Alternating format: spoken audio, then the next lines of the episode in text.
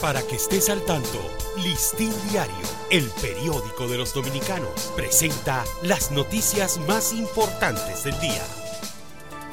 Buen día, comienza el fin de semana. Hoy es viernes 16 de diciembre de 2022. Llaman a desempolvar programa de enfermos mentales de ambulantes que está guardado en salud pública.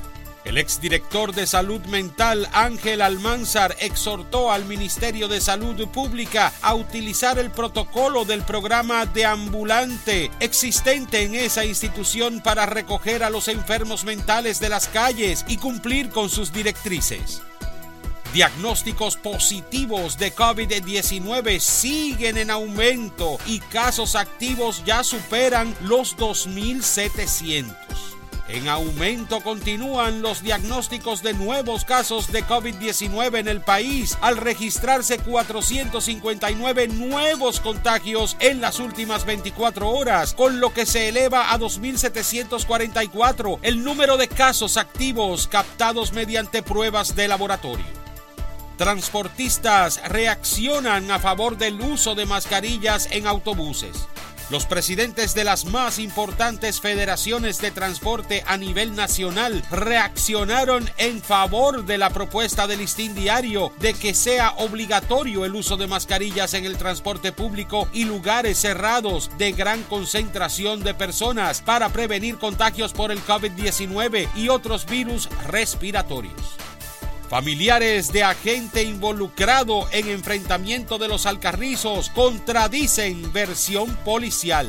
Los familiares del agente de la Policía Nacional Steven Betances Lachapelle, de 26 años de edad, quien se encontraba en el fuego cruzado registrado la noche del martes en los Alcarrizos, desmintieron que este haya sido un delincuente y que estuviera inactivo en la institución del orden, como informó en un comunicado la Policía Nacional.